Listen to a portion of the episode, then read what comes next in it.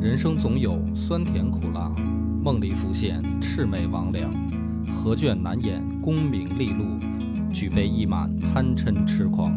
野史下酒四电台，道出不一样的精彩。本节目由优琴卫浴冠名播出。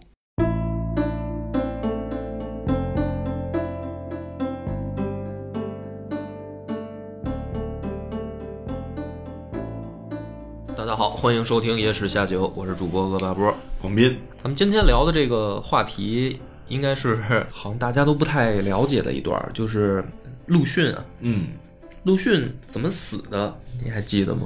是不是死于无国内政啊？对，你看就是很模糊嘛。啊、不太确定。啊，陆逊可能大家最最了解的应该就是夷陵，对，这最出彩的一战。一个是这个指挥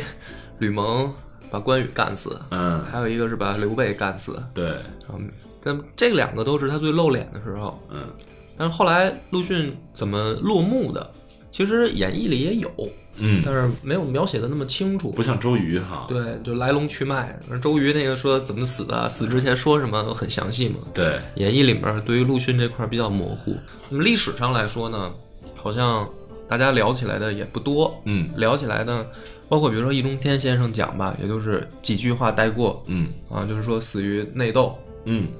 但实际上这个事儿呢，有一个问题，就是如果你去看这一段的话，你会发现他死得很憋屈。嗯，他是被孙权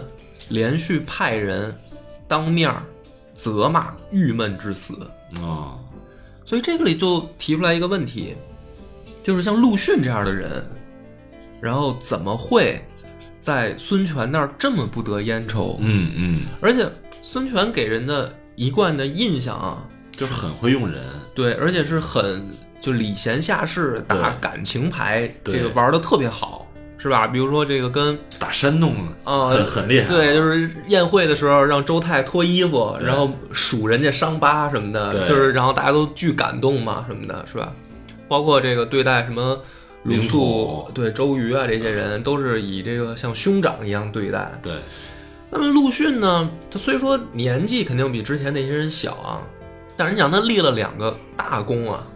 就是这两次可以说后来进入不管是就是怎么排位，就全全中国的历史上的武将排位，东吴能进去的陆逊肯定要进，对，就是是这种级别的战将啊。那孙权为什么会对他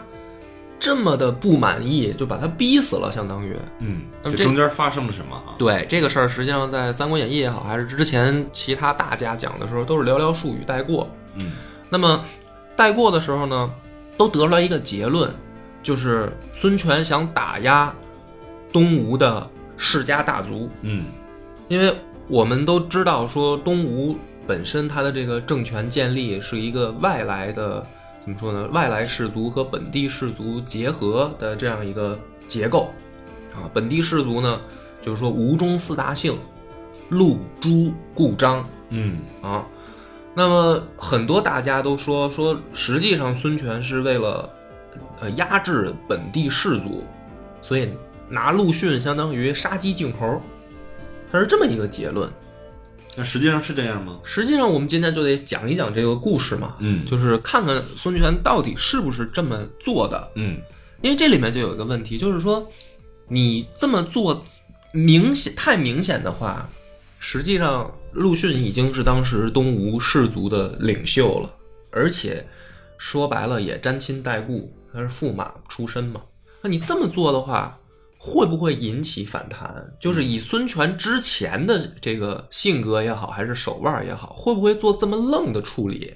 那么另一个问题是什么呢？就是说，嗯，当时的这个东吴的本地士族有没有做什么事儿引起他需要用这种手段？嗯那么我们就要讲今天这个故事。这个故事呢，实际上我们先点出来一个线索，就是他责骂陆逊的事情是什么，对吧？就是你骂一个人，你去刁难一个人也好，这个人因为这件事儿郁闷，这个事儿是什么？那么历史上呢，有一个专有名词叫南鲁党争。嗯南鲁党争指的是什么呢？南是东宫太子，东宫太子当时东吴他们的这个就太子住在南宫，他不嗯住在东宫，嗯，所以南指的是太子孙和，鲁是指的谁呢？指的是鲁王孙霸。嗯这两个人呢，他们起了争执，所以历史上叫南鲁党争。那么孙和和孙霸呢，都是孙权的儿子，而且还是同一个妈生的。嗯咱们咱们就得讲这个起因是什么啊？先说孙和，孙和呢，十九岁被立为太子，当时他们东吴的年号是赤乌五年。立他为太子是因为前面的哥哥都死了，就是他相当于孙权在有记录的情况下的第三个儿子。嗯啊。那么前面哥哥都死了，就是孙登、孙律已经挂了，所以按照这个长幼之序，也是该他继该他立为太子。那么史书上还说呢，说这个孙和啊很聪明，是一个非常的聪明而且文武双全的一个好孩子。举了一些例子，比如说什么呢？好文学，善骑射，而且呢礼贤下士啊，尊敬师傅。那么他当时被立为太子以后，实际上已经有一些人追随在他身边了。嗯这里面有谁呢？比较出名的啊，阚泽。阚泽咱们知道，《三国演义》里也提过了，对曾出使过嘛。对，那个论客啊，，对，呃，阚阚泽是太傅，嗯他是孙和的老师。还有比如说薛宗，薛宗是少傅，啊，这两个老师，还有一些他身边跟着的人，叫什么蔡颖、张纯啊、严维这些人。那么实际上，这些追随他的人已经形成了一股东吴内部新的太子党。嗯这追随在孙和身边的。那么这个孙和非常得到孙权的喜爱，特别喜欢他。原因呢有两个，刚才咱们说的第一个说这孩子本身自己聪明自身素质好。嗯第二个原因是特别喜欢他老妈，嗯他老妈姓王，叫王夫人。啊，孙权这一辈子有好多的媳妇儿， 嗯大家可能因为后来玩游戏，呃，比如说玩个三国杀也好，还是那个无双也好，就以为孙权的媳妇儿就是不列师，嗯是吧？实际上，孙权有好多媳妇儿，他布列师之前还有俩呢，嗯，而且布列师呢没生儿子，就是他只生了俩闺女，嗯一一 个叫大虎，一个叫小 虎，就是孙鲁班和孙鲁豫，嗯然后这个号一个叫孙大虎，一个叫孙小虎，就是孙布列师跟孙权只生了俩闺女，所以顺位呢，这个王夫人在布列师死了以后，很受孙权的喜爱，所以说这个孙和的太子位啊，基本上没有什么意义，是吧？就是说，不管从这个人个人的能力，还是说孙权对他的喜爱，都没问题。但有一个很尴尬的小问题是什么呢？就是他这个弟弟孙霸也很受到孙权喜爱。嗯就看来这两个孩子啊，就是自身素质都不错。孙霸也是，就是属于文武双全的这样一个形象出现在史书上。那么孙权的做法是什么呢？这两个孩子一开始住在同一个宫殿里，而且呢，给他们的待遇是相同的。于是呢，这个时候啊，就东吴这边就有人上书，上书给孙权就说，实际上你立了太子，你就应该分别对待太子跟鲁王了。就是你因为他们两个的身份今后将有变化，你不能再像之前一样，就比如说孙登当太子的时候，这两兄弟住在一块儿也无所谓，他们身份一样嘛，将来可能都是藩王。嗯那你现在立了孙和当太子，你应该让他们分开。结果没想到什么呢？分开之后，这两个人周围都围绕了一批自己的亲信，嗯就是有的人去追随孙和，也有的人来追随孙霸。鲁王党，那么这些人呢，包括甚至孙霸自己开始有了一个想法，就是说会不会有可能我也将来能继承皇位？这个时候孙权已经称帝了，嗯那么这是一种可能性，一种机会，对吧？于是呢，两边都结交了自己的党羽，可以这么说，就是形成了两股政治力量。那么这个时候呢，孙权已经意识到了，他意识到了以后呢，他就让这两个孩子回家读书，嗯就不许你们出外结交了。啊，这会儿这两个孩子大年龄大约是多少呢？就是二十出头嘛。二十出头啊，，对，就是你们两个都不许出去啊，跟这个这些什么这个你的朋友啊也好，或者说追随你的这些幕僚去交往，你们俩天天就在家读书就行了。实际上，这就是说明什么呢？就是孙权已经意识到问题了，嗯不许结党啊，不管你你是太子还是这个藩王。但这个时候呢，又出了一件事儿，就是有一个这个东吴的大臣啊，给孙权上书，上书说什么呢？这两个孩子啊，他主要说的是孙和。他说孙和这个太子呢，本身自身条件很好啊，那么让大臣和这个有才之士及早的跟太子进行结交沟通，是为了将来他能够更好的执政。就说这个是一个很重要的事儿嗯啊，你把他天天关在家里读死书，对吧？那他将来一点儿经验跟这个人际交往的这个能力都没有，他怎么能做一国之君呢？而且同时呢，他说太子没有犯错，对吧？他没有过错，结果你现在搞的好像把他关了禁闭一样。嗯那么这个会让大家误会，说是不是太子已经不得宠了？就是会不会我们吴国的这个立嗣问题上有了不稳定的因素？嗯那么最后他归根结底就是说什么呢？说你应该恢复他们两个正常交往的这个权限，嗯不要把他们关起来读死书。于是呢，相当于孙权的这个第一次的怎么说呢，一个小措施啊，没有得到好的结果，就说白了，大臣是反对的，而且反对的这个理由找的呢还很，就是很很很正当，对，啊说的说的有有些说道的理啊又有道理，就是说你还不能说强硬着拧啊，没说法不反驳没法反驳。那么这个时候呢，一旦又恢复交往了以后，可能放出了一种政治信号，就是说这两个孩子的确长大了，他不是说你看，比如说小孩儿，比如说四五岁，是吧？或者哪怕十多岁，孙权的这个做法，实际上你你这么说就是没道理，就这么小的孩子就让太傅管着就行了，你不用结交，嗯那么结交个屁啊，是吧？二十多岁的年轻人了，大臣的确，这个人家有正常交往的需求，你也拦不住。那么于是呢，这个时候孙霸也觉得说，哎，你看我爹好像要管，结果没管几天又不管了，那是不是说确实是有机会可以争？嗯嗯因为咱们也知道，在三国时代，这个争世子位或者说争这个太子位的事儿已经时有发生了，，对，是吧？包括曹魏那边也已经出现过嗯了啊，然后包括一些地方军阀也因为这件事儿上出现过一些怎么说呢不同结果，就是说这个位置有能者居之，在三国时代那个乱世是一个共识，是一个共识，因为如果两个这个世子，呃，上来的反而是那个，比如说不是靠争靠宠着上来的，对那以后他俩怎么带领这个国家呢？对，就是你说，怎么来跟其他两个国家抗衡呢？尤其是在乱世嘛。因为对，不尤其是在乱世，不光是你自家孩子比，对他们还会去对比别家的孩子，北边还有魏，对，西边还有蜀，还有蜀，嗯你最终呢，你要立的这个后这个后世之君是要跟这两个国家竞争的。，对嗯对。那么这样的话呢，就是孙霸这边就开始有人去不断的重伤太子党嗯啊，就是底下传传闲话啊，造造舆论啊，就是党吧，一旦形成，它不是像咱们现在的政党，嗯古人的那个党就是说什么呢？以利聚在一块儿的人，对，他就必然有破绽可抓。嗯啊，这些人等于谁也不是圣人，对吧？但是同时呢，还有一件事儿来自于后宫的风波，就是这个王氏王夫人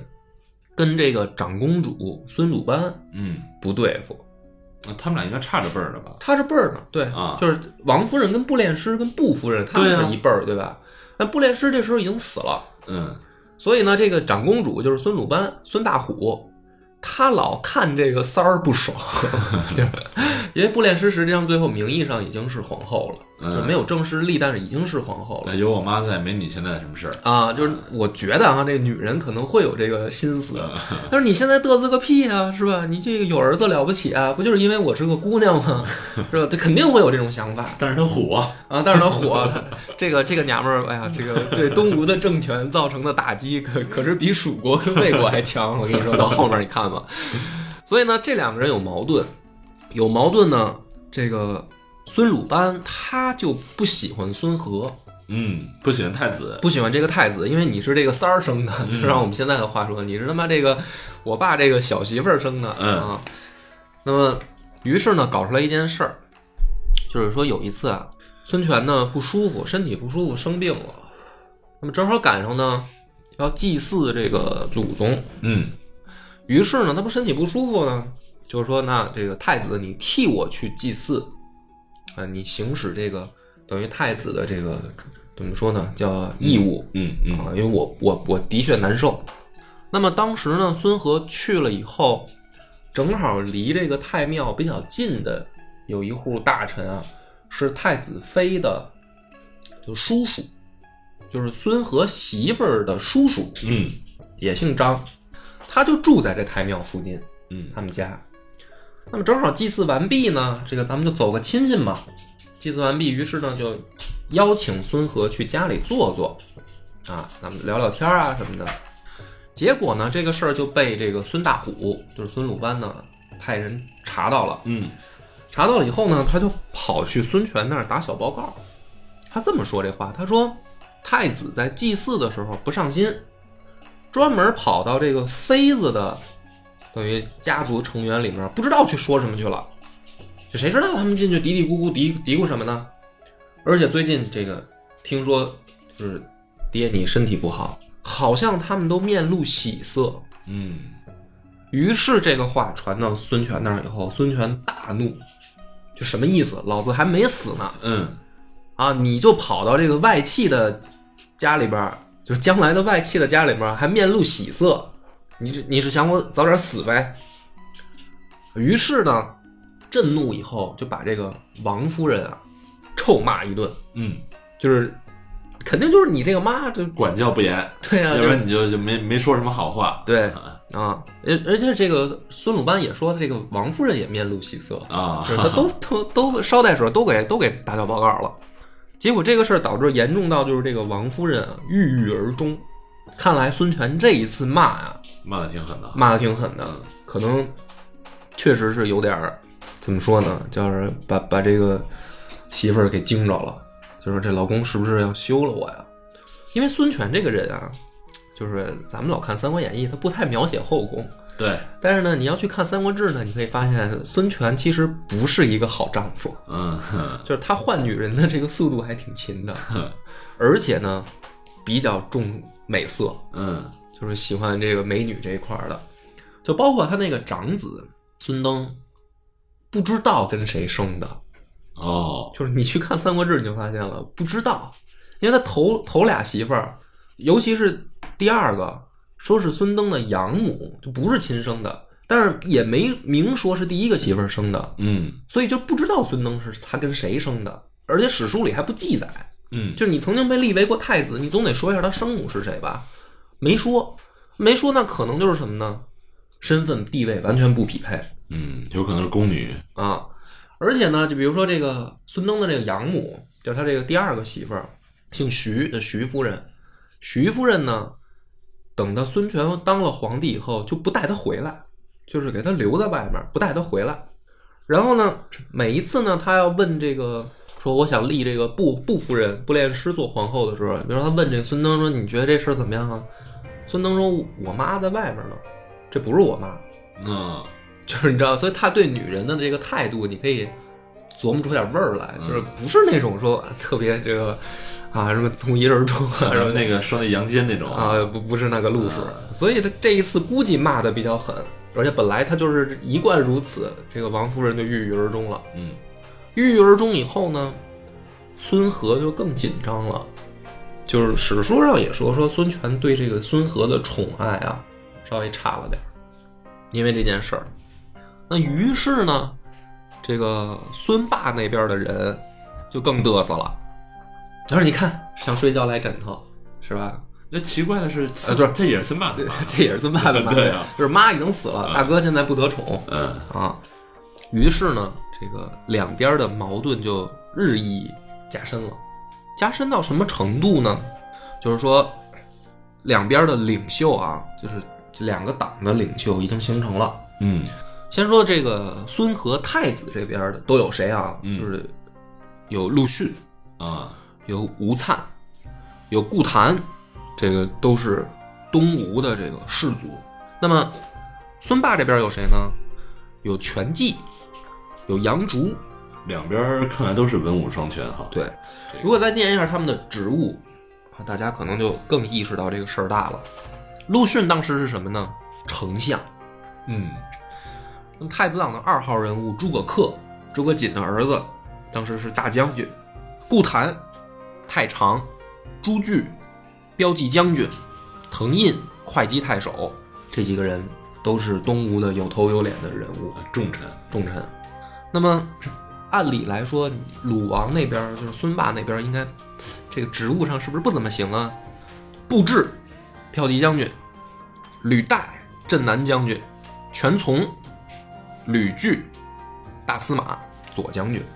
嗯，势均力敌也是重臣，也是重臣就就差一丞相。啊。而且最奇怪的，也不能说奇怪啊，就是说像布置这种人，你看玩三国志咱们有印象哈，这个兵器， 这个带一楼车出去，嗯，适性挺高对，S 级那个，啊啊，包括像吕岱这些人，他们啊原本在东吴的风评都不错，都是那种君子和这个士族里面的怎么说呢，能人，他们都分成两党了。那么这两党之间呢，当时因为这个打曹休的那一次战战斗当中啊，两党之间互相结怨，其中什么呢？其中鲁王孙霸这边的人就说，说这个顾家谎报军功，当时就是你当时因为这一仗打赢了，大家都知道，就是打的这个曹魏可可能十年之内无法向东南用兵啊，那一次战斗打的这个曹休丢盔弃甲的，对，啊。但是呢，这个时候当时没说，现在翻出来说，太子党那边有好多人那一次都谎报军功，结果呢，孙权直接就下令彻查了以后，好多人被免职的被免职啊，被处罚的被处罚。也就是说，鲁王党这边的这一次政治进攻成功了嗯，啊，因为大家你去想这个问题，当时不查，你现在提出来，你摆明了就是一次这个对，就就是是要打压，就是要打压嘛，因为当时你别忘了这个仗是打胜了，对。对吧？所以呢，这个时候太太子党这边就很慌张了。对，那么陆逊呢，他实际上之前是中间派，嗯，但是为什么我刚才说把他算在太子党这边呢？他的闺女跟太子党有姻亲关系嗯，那脱不开这关系了。啊，所以呢，这个很多士族都认为说陆逊你本来就是太子党，嗯，但实际上陆逊这之前一直保持的是中立。看来陆逊很清楚自己丞相这个位置很重要啊你站哪一边儿特别重要。当然了，嗯，这丞相这个位置呢，呃，东吴的事儿，按照东吴的立场分析啊，丞相这个位置之前孙权选的呀，都是不管事儿的人，嗯，就是你看，咱们老说东吴管事儿的是谁呢？老提起来的是东吴四英将，嗯，是吧？就是四周瑜位大都督：周瑜、周瑜、鲁鲁肃肃、吕蒙、陆逊，陆逊，嗯，对吧？就是这四个人，他们都是这个行使在外的兵权的。他不，他跟曹魏和这个蜀汉的区别就在这儿。那两个国家，你最重要的一定是丞相是诸葛亮。啊、对，蜀汉肯定是诸葛亮嘛。对曹魏也一样。曹魏之前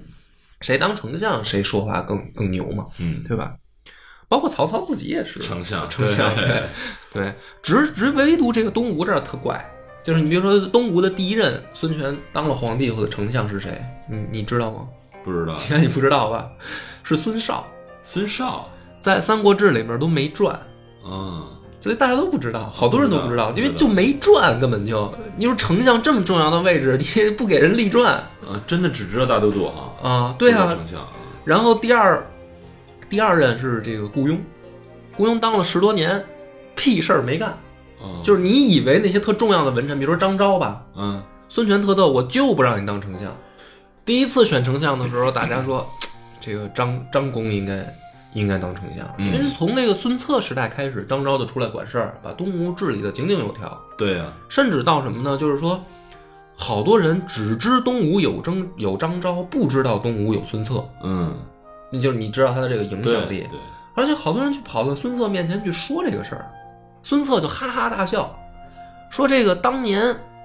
是吧？这个叫古人，这个由管仲出来管事儿，那这个齐桓公多省事儿啊！嗯嗯，啊，我就是齐桓公，好好卖。啊我有我的管仲，就是孙策，就是你看我喜欢他，就是因为孙策在年轻时候这种性格真的很让人特别明显，很很很欣赏。，对，所以张昭从那个时候就开始就在东吴很重要。结果到孙权当皇帝的时候，第一次大家说这个应该让张昭当，孙权就不，就找孙绍当。孙绍不知道是谁来的都，嗯，但是当时，孙少当就是听孙权的 嘛。呃，对他其实也不重要，这个人，对啊 我整个也不重要，什么事儿也没什么没干。嗯第二个说，第二次说这个该该谁当，呃，说这个还是应该张昭，那不给雇佣了。嗯可是张昭当时八十多了，哎嗯你你还扛都扛不到下一任， 肯定是扛不到了。这雇雇佣一干十多年，就等于就张昭就没戏。嗯所以呢，这个东吴的丞相好像本来不重要吧，但是呢，这个也有史家分析的好啊，他恰恰就是因为这个职位重要，所以孙权不能让重要的人来干， 嗯这就是这个意思。嗯就是我知我我我理解孙权啊，哎，你说我这个继位的时候吧，就碰上你们家有人要当投降派，嗯，对其中就以张昭你为首， 对，你就说要投降，要不是说周瑜最后这个主打战赢了。啊，主战咱们这个东吴打赢了赤壁，那他妈我这能不能当皇帝还是回事儿呢？我就直接跑许昌蹲小牢 去了，对啊我还当什么皇帝、对， 你说你还当丞相，你别当了，啊？对吧？所以这个丞相的位置重要，但是在东吴这儿呢，特殊分析就是孙权对这个位置特看重，他不希望特别有影响力的人来干。嗯但最后呢，还是落到了陆逊的头上，是吧？那就说明什么呢？孙权对陆逊已经寄予厚望，嗯而且的确是说对这个氏族的这个拉拢啊，已经不能说是咱们在搞这个单纯的派系平衡了，啊、就是你你确实应该出任这个职位，嗯，他是任陆逊为氏族领袖了。对，这你就是名正言顺的氏族领袖了，嗯朝中百官的这个怎么说呢？这个呃风向标了，嗯所以当时很多人一看这个鲁王党闹得太过分了，太子党这边已经有人受到波及了，以后就去给陆逊写信，就是说你该出来说话了，你作为丞相你也该出来管这个事儿了。嗯于是呢，这个时候陆逊就多次给孙权上书，上书什么呢？就是说能不能见一面儿，咱们当面聊清楚。嗯有一些事儿，我认为很很关键，影响到我们现在国家的国本了。嗯嗯那么当时《三国志》里面记载的是什么呢？《三国志》里面记载的说举国中分，就这个国家又一分为二了。不管是文臣武将，一边站太子党，一边站鲁王党，举国中分。这个情况不亚于当年的赤壁之战了。嗯赤壁之战来了的时候，也是恨不得快举国中分了，一边人说咱们投降吧，一边人说咱们打。所以你看这一次南鲁之争、南鲁党争的这个严重性，其实不亚于当年的赤壁，嗯就是吴国内部又快分裂了。嗯那么当时陆逊上完书以后呢，孙权又大怒，有两个原因。哪两个原因呢？第一个是，当时呢，孙权刚刚找一个人啊，这个人叫孙俊，是孙孙敬的曾孙，嗯孙敬是孙坚的弟弟嗯嗯啊，这个孙俊是孙敬的曾孙，也就是说，也是东吴的这个就是皇族这个序列里面的人，而且据说孙俊呢也是很有才能。孙权找孙俊干嘛呢？说子弟不睦，臣下分布，将有袁氏之败，为天下笑。就是他找这个族中的小伙子来商量，商量说啊，现在立嗣的问题啊已经很严重了，搞不好将来我就跟这个袁绍的结局会一样，他们到时候兄弟相争，然后被天下人耻笑。说应该怎么办呢？说我有改立这个嗣子的想法。嗯他跟这个孙俊说的，就相当于自家人。他为什么跟孙俊说呢？这个要点点出东吴当时的一个特点，就是新老交替。很多年轻的二代子弟长大了，嗯嗯他们该出来这个怎么说呢？建功立业的时候到了，老臣都已经差不多了，是吧？像那个孙策时代留下来的人，就死的差不多了，张昭死了，鲁肃死了，嗯，吕蒙都死了，对，啊，陆逊本来就是二代人物了，相当于嗯嗯他很年轻嘛，所以这些二代子弟马上就要上上来该建功立业的时候，所以他找这个孙俊来聊。这个聊天的这个谈话刚刚结束，等于第二天陆逊的书就到了，所以孙权一定会想说：“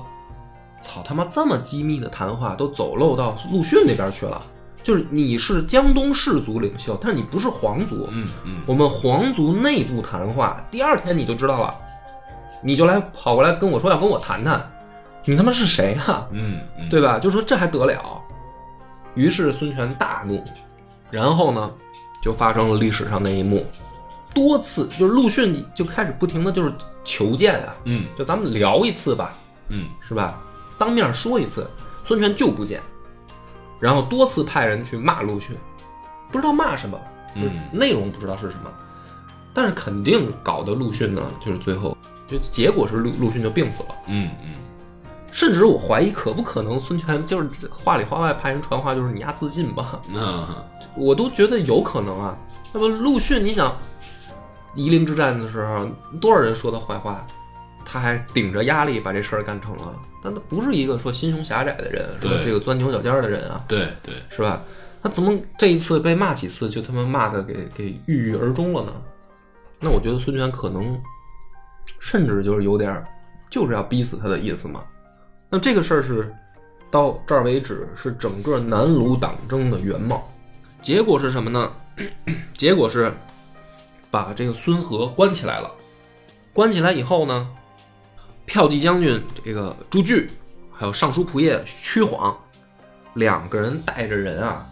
就泥头自缚。怎么叫泥头自缚泥呢？头自缚就是也不洗脸了，啊，然后把自己捆起来，是吧？披头散发的，我跑这个皇宫门口一跪，跪着就是那意思，就是说把太子放出来吧。太子也没做错什么事儿啊，这个是第一次。孙权的处理办法是什么呢？叫慎恶之，很讨厌。然后呢，出来以后说你们该干嘛干嘛去，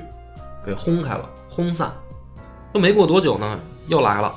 吴难都陈正、武营都陈相上书，说这个举举典故，说这个春秋时代，晋献公杀申生，立奚齐，晋国扰乱，说后来重耳就流亡了嘛，嗯是吧？说这个国家不能这么搞啊，你怎么能在立嗣问题上这么不严谨呢？ 是吧？结果这一次呢，朱据和屈晃又跳出来了，又又抱着说，你看我们俩上次就是这个意见，你看现在不是不光是我们俩这么说吧？啊，这些人都是太子党嘛。然后孙权族诛陈正、陈相，全家给你杀光了。嗯然后朱据、屈晃迁入殿杖一百，赶回家，就是第一次给你们俩留面子了， 是吧？轰散了就完了，还来，还来那就别怪我杀人了。然后这个孙和流放，孙霸也给也给弄了，哦，他这个这个第二个儿子也给也也给犯了，对，就是南鲁党争的结果是南鲁两党全部失势，就两个人都别当太子。嗯然后立了谁呢？孙亮。就是后来哦对真了真正那个从太子位当了国君的是这个孙亮，嗯所以等于前面这个孙和跟孙霸他们两个都没成功，都没成功以后呢，这个当时吴国啊整体碰到了一个结果，就是很多二代子弟弟被卷入其中，死的死，贬的贬，就没了。嗯然后以这个陆逊为首的这个氏族也是全部摁下去了。但摁下去以后呢，有的史家说也不是啊，那你比如说像这个太子党的二号人物诸葛恪，他就这个没事儿啊，还升官了呢，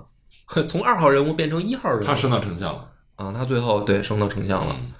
他说这个并不是全部打压嘛。然后这个孙霸因为这件事儿死了，嗯孙孙和呢被贬到外地去了。那么我们就回过头来去想这件事儿，就是说他是是不是孙权想打压士族，然后陆逊实际上被是牵扯其中的，还是说他本来就是这个目标？我觉得不单单是，其实，在讲之前说这问题的时候，我我记得咱原来也看过一些东西啊。嗯，我我一开始认为是打压士族，但是现在看来不完全是。我觉得孙权也在一个漩涡里边儿，对而他没法出来，因对，为我觉得东吴如果这么说的话，从大环境看啊，他们内部的消耗这么严重，有一个很大的问题在于他们没法北北伐，嗯也没法西征。嗯呃，他们国家现在处于一个这个，就是看起来没有没有发展，没法对外扩张的这么一个时段。嗯，而国内呢，你像这些二代的人，想要建功立业，想要去为自己以后谋一个政治政治筹码吧，嗯，那我就要去站队。在这个过程中呢，其实孙权一开始是想控制这个事儿的，嗯他看出来了党争这个事儿对于国家来说到底有多严重，嗯但是他根本没法控制，对，不由他意志为转移。没错，我觉得是这样，因为他当时叫停的时候，你像，其实咱们老说这个皇帝的权力大，嗯但是你说刚才刚才你念那一段啊，就是有有人进言嗯说这个你的儿子也都成年了，也二十岁，也不是小孩儿了，嗯你也该让他锻炼锻炼了吧，嗯你也该让他见见世面，不应该天天在死读书了，嗯，特别有道理。对，底下的大臣会用很多有道理的这种方法，嗯人家不是一帮书呆子，都是一帮人精，对，他用一帮道理去堵你的嘴，嗯你到底答应不答应，对吧？我一边堵你的嘴，一边要谋，一边要实现我们家族或者我们这个政治集团的目利这种利益，那他只能只能是这样。对，所以我也觉得吧，就是说南鲁党争这件事儿，或者说陆逊的死，它其实折射出来的一个历史的真相，不是说孙权很强势，嗯说我要去打压士族，嗯我要去这个，呃，让士族认清楚谁是老大这么一个问题，我觉得不是，不是这么简单，对，而是说整个东吴的这个内部，它有一种什么呢？就是新老交替的时候的一种很严重的危机在。对，这个危机就在于说，我们在这样一个地缘的这个政治上，呃，东吴的这个，包括可能荆州这个这些地区上，我们本身不管是北伐还是这个我们要搞搞西征，当然西征的可能性比较小，嗯啊，嗯大部分的情况下还是说联合蜀国，嗯但是就是说我们对外扩张的道路其实有点被阻塞了。对，那么我们这些新上来的二代子弟，我们建功立业的办法在哪儿？对，它就跟这个蜀汉和曹魏的区别很大，因为你看东吴之前，要么是打这个防守反击战，要么北伐几次都失利，嗯就孙权是亲自带队嗯，出去，结果发现也拱不动，打到合肥又回来了。对，打到合肥就拱不动了。嗯，所以他们这个二代想建功立业的这个渠道，实际上是有点被封死的。嗯就孙权本身自己最后在濡须建军港以后，他也就是做个样子了。嗯，就跟蜀汉去说，想打仗的去汉中嗯啊嗯，不想打仗的留下来， 想打仗的就跟姜维去汉中。但是这个呢，还好的就是说，你想建功立业的人，你还有个出路。因为乱世，你想建功立业，你就是靠军功。对，曹魏就更是这样了。你看后来很多的二代子弟能上来，要么是在西北立功，对，要么是在东南立功。但东吴这个路径本来呢不太畅通，他们想说，将来有用武之地的话，我就一定我就，比如说，如果我是东吴的这边氏族的二代子弟，我也知道孙权已经不想打仗了。嗯对，我我也我这个往上爬也就差不多封顶了，陆逊那样也封顶了，立过那么大军功的，最近好像也 没什么事儿干， 是也闲着呢。 那我想建功立业，我得找一个出路。我的出路是什么呢？我得往下一代人身上找，对，对吧？你要么这个孙和也好，要么孙霸也好，他们还有可能。那我找他们的情况下，我就要站队。这个站队的时候呢，又分成了说江东本地士族和当时孙策带来的这些人，包括一些流亡来的北方的士族，他们就会选择不一样的这个站队方式。嗯比嗯如本地士族如果占了太子嗯这一边儿，因为我们将来建功立业还是会有一个集团的这个怎么说呢，叫站队问题，就是比如你的本地氏族得势了，你肯定不会给我们这些外来氏族机会。对，当然，对，那么我们外来氏族呢，也是想尽量的说去巩固自己的家族利益。就你本地氏族本来也也已经很牛了，那么我们就要巩固自，就说白了，我今今后比如我得势，我要用人，我用谁啊？我用我们这一派的人嘛。对，所以本地氏族如果站了太子党这一边，因为他们也想往上去建功立业，他一定会选太子，这个最名正言顺，对，对吧？那么我一定跟你站对立面。 对。那我去站孙霸，那么孙霸这个孩子也有戏，他不是完全没戏。从之前的种种的小迹象表明，孙权挺喜欢这孩子，因为待遇相同，所以东吴的政局呢，实际上这个举国中分是最关键的。对，这恰恰说明了，也不是说本地氏族太强势，也不是孙权太强势，而是说这种这种政治格局本身它形成了以后，谁也左右不了。对，就是孙权呢试图阻止，发现没用，那没用怎么办呢？所以他选这个继承人的这个问题，我觉得就很关键。他立的是孙亮，他立的孙亮是什么意思呢？你按照正常来说吧，你比如说你要打压这个本地氏族，那你就灭太子党，嗯你立鲁王党嗯就行了，嗯，对吧？这就很简单。那比如说你要拉拢本地氏族跟这个孙家，咱们结成更深的这个政治的这个同盟关系，甚至是血缘关系的话，那你就废掉鲁王党，你把太子党捧起来，对吧？因为他们效忠的也是你儿子嘛，对，对吧？但孙权不，他恰恰是什么？他立了一个孙亮，把两党都废掉，但是还留下一些人，你不可能全杀呀。对，全杀，咱们整个这个这个二代全部断代，今后怎么办？你还是得留下来一些人。但是他的这个做法很明显就是什么呢？就是我宁愿两党都不要，我要打破的是这个政治格局，嗯，就是你们不要在这个方向上争。那我这一次我的选择我错了，我错了。那即便是我儿子，我也杀，或者我也该该弄走弄走。就我表明的是一个政治的立场，就是说谁上来都行。就反过来说嘛，他这个两个最后都弄走，就是说谁下去都行。你反过来就是，其实谁上来都行，孙亮上来也可以。但我反对的是，我不是反对某一个本地氏族也好，还是之前来的外来氏族，我反对的是你们党争。嗯，所以，为了表明这个态度，就是我我两个儿子我都不要了，我最喜欢的两个儿子我都不要了，我也要给你们做一个态度出来，就是绝对不允许党争，甚至都到了举国中分的程度，这个才符合说孙权之前一贯的